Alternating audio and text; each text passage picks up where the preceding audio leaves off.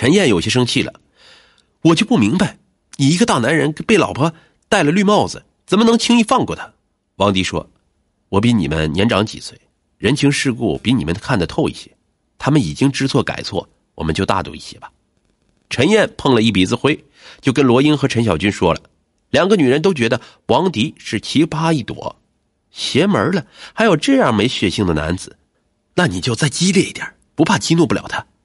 根据王迪的说法，陈燕后来不停的给他打电话，口气越来越放肆。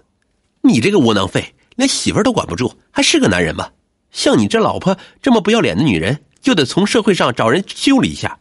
王迪不胜其烦，口气也强硬起来。这是我和李玲这件事，你好自为之。四月下旬的一天，陈燕发现刘兴华背着她摆弄手机，就一把抢过来看。这一看不得了，居然是李玲发来的。陈燕惊叫着：“你是个混蛋，还在和那胡经理经联系！”刘兴华让他看内容，竟然是：“我们已经分手了，拜托不要让你老婆再骚扰我们了。”陈燕不依不饶，不管短信是什么内容，至少说明两人还在联系。他用刘兴华的手机给李玲打过去，把他痛骂一顿。接着又给王迪打电话，让他管好老婆。可他没有想到的是，当时王迪就在妻子身边，那个短信是他要求妻子发的。见陈燕不依不饶，他确实愤怒了。见妻子闹得实在不像话，刘兴华终于发作了：“你还有没有完了？我们当初跟人家有协议，不再纠缠。你再敢这样，你信不信我跟你离婚？”陈燕被镇住了，却不肯罢休，找到两个好友诉苦，声称李玲还在跟刘兴华联系。刘兴华不许他找李玲麻烦，两人义愤填膺。你别怕，我们去教训李玲，一定让他长点记性。他们还体贴的说：“你不要出面，我和小军去就行了。刘清华也怪不到你头上。”陈燕感激万分，哪里想到接下来的严重后果？灭门惨案，谁是始作俑者？窝囊丈夫愤而护妻。五月一日大清早，罗英和陈小军来到李玲的住处，王迪不在家。两人痛骂李玲不要脸，李玲被骂急了。我是和刘新华出轨了，可他是陈燕的老公，关你们屁事？难道你们也跟刘新华有一腿吗？一个小三儿还敢如此嚣张？两人一齐动手，把李玲抓的脸上、脖子上一道又一道血痕，面目全非。事后，罗英给陈燕打电话报报告，陈燕激动地说：“谢谢你们，我终于出了一口恶气。”李玲挨打后，立即给在狱中的老公打电话。王迪连夜赶回来。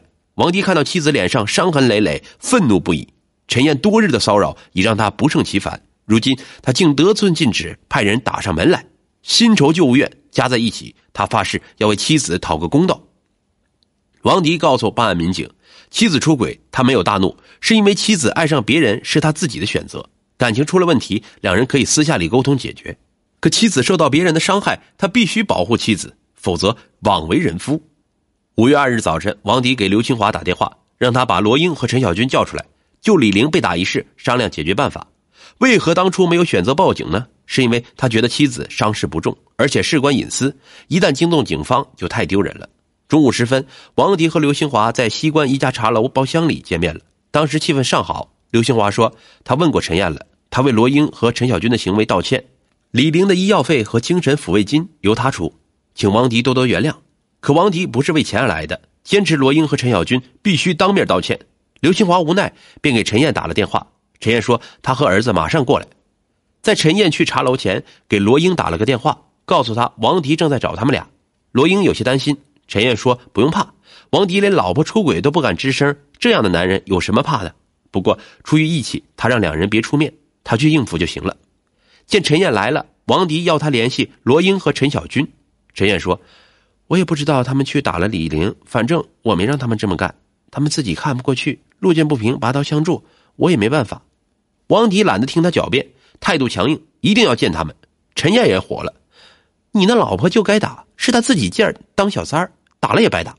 王迪听到这话，怒不可泄，上去就给了陈燕一个耳光。陈燕叫喊起来，刘兴华见状来帮妻子，给了王迪两拳。王迪猛地抽出水果刀。今天你们不交出罗英和陈小军，谁也别想活着离开这里。陈燕一听，不屑的说：“好啊，今天我们一家三口都在这里，你有本事就把我们都杀了。”听到这句话，王迪不由气冲斗牛，挥刀就向刘兴华胸部捅去，将他捅倒在地。紧接着，他又持刀向陈燕捅来。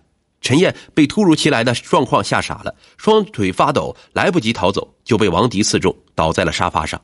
微微见了，惊恐的大哭起来。王迪心一横，一把抓起微微，在右背部和左胸部各刺一刀。但毕竟是孩子，他下手没那么狠，伤口不深，并不致命。正在这时，有两个茶楼服务员闯了进来，于是他放下孩子，急忙逃走。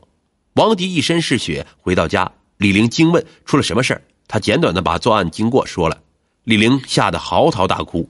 王迪冷静下来，对李玲说：“我做事从不后悔，所有的事情我自己承担。”之后，他向警方投案自首。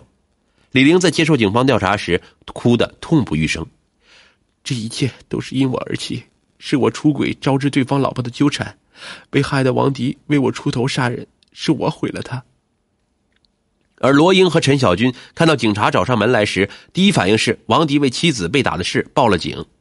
当得知凶讯，两人震惊，后怕不已。罗英哭着说：“早知帮的是这样的倒忙，我们无论如何也不会趟这趟浑水呀。”而微微经过兰大医院抢救后脱离了危险。三岁多的微微还不理解死亡，伤势稳定后嚷着要爸爸妈妈。伯父不知如何跟他解释这一切，也不知此事将在他的未来人生里会造成怎样的阴影。